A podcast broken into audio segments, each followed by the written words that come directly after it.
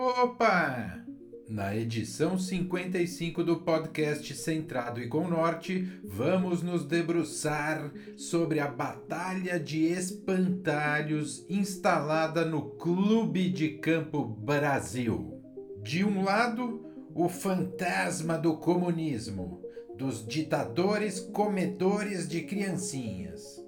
De outro, o monstro do fascismo, a ameaça dos fascistas que nos dias atuais são sinônimos de feios, bobos, chatos e piniguentos. Compreende? Mas, mas conforme indicou com astúcia artigo recente do jornalista Augusto Joselino de Almeida Franco, comunistas e fascistas não passam de espantalhos retóricos defuntos irrelevantes na prática do jogo político desta grande zona eleitoral. O que existe de grave e agudo no panorama nacional são dois campos antagônicos e interdependentes de populismo autoritário: as estrelas e poeiras cósmicas e o departamento de caneladas da ala leste da tropa do Jair. Tá ok?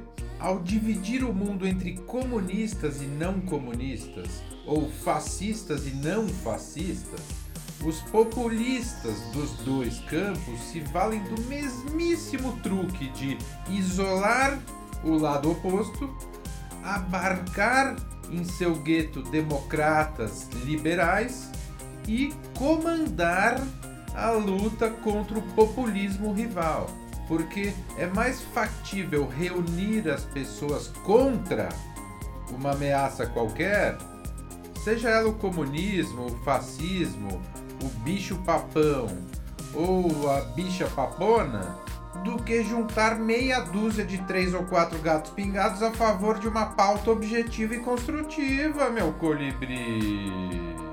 E aí faço minhas as palavras do cineasta e internauta Paulo Joselino de Almeida Cursino perante o delírio do manifesto denominado Somos 70%. Não estamos juntos, não.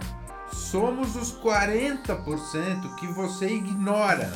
Nem dos 30% que você odeia e nem dos 30% que você adora.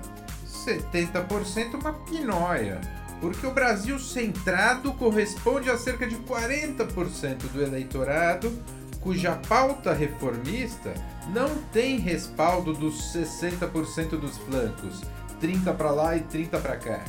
Rubrica: esses 60% das franjas se retroalimentam, amam se odiar e desprezam retumbantemente os 40% de isentões bobocas que, quando muito, servem de aliados convenientes e descartáveis. Corrobora. E moral da história. Em 2020 DC, no Clube de Campo Brasil, falar em risco fascista ou comunista é conversa para boi dormir. Sleeping Bulldogs, como eles dizem lá. E o concreto na obra de reconstrução deste formoso céu risonho e límpido é que sem reformas a casa cai.